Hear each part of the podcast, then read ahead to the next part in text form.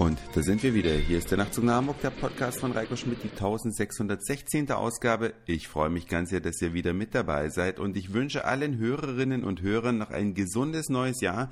Darf man jetzt, glaube ich, noch sagen, heute am Heilig Dreikönigtag, der ja bei den Bayern auf einen Sonntag fällt dieses Jahr und deswegen werden die sich ein bisschen ärgern, weil normalerweise ist das ja bei denen ein Feiertag und ja, wenn es ein Sonntag ist, erübrigt sich das.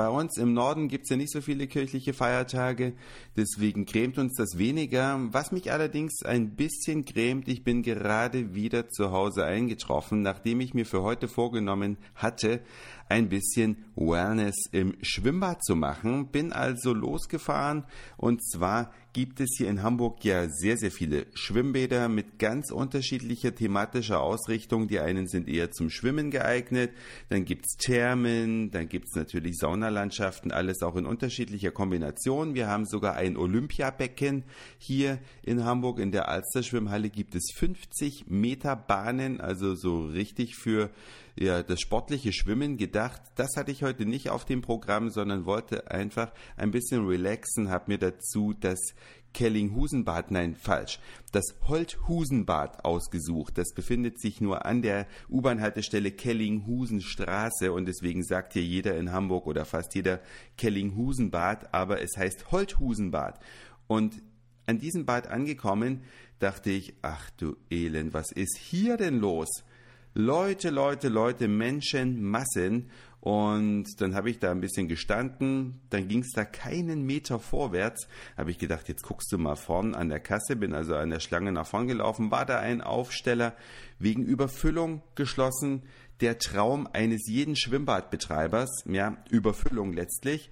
Aber mir war das dann zu blöd, weil ich dann dachte, nee, das kann gar nicht so relaxend sein, wenn es so voll ist. Und dann war es auch zu einer Uhrzeit, wo noch viele äh, Kinder und äh, so weiter da waren, wo ich dachte, oh, das Gekreische und so, da hat man ja dann doch nicht so seine Ruhe und habe mich wieder auf den Weg nach Hause gemacht. Und jetzt ärgere ich mich, dass ich doch nicht reingegangen bin und überlege schon die ganze Zeit, ob ich nun doch nochmal losfahre in ein anderes Schwimmbad. Da rufe ich aber zuvor an, ob sich das überhaupt lohnt. Und dann ist es vielleicht auch später. Die Schwimmbäder haben ja in Hamburg zumeist, zumindest die großen bis 22 Uhr geöffnet und vielleicht wird es dann gegen Abend ein bisschen leerer. Morgen müssen wir ja alle wieder auf Arbeit, beziehungsweise die meisten müssen das.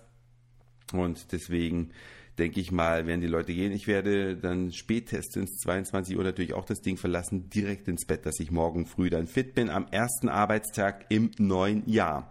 Ja, was macht man sonst an so einem Sonntag? Hab mich heute mit Freunden unterhalten. Die meisten räumen schon ihr Weihnachtszeug weg.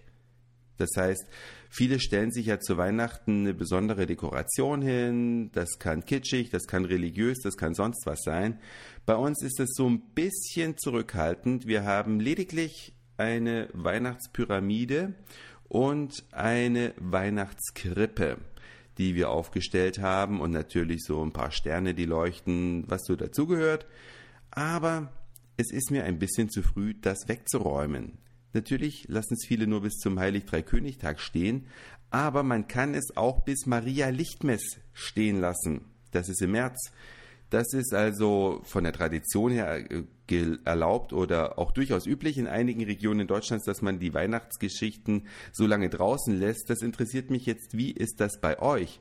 Wann räumt ihr die Weihnachtsdekoration weg? Oder gehört ihr vielleicht sogar zu den Leuten, die sich dem komplett verwehren.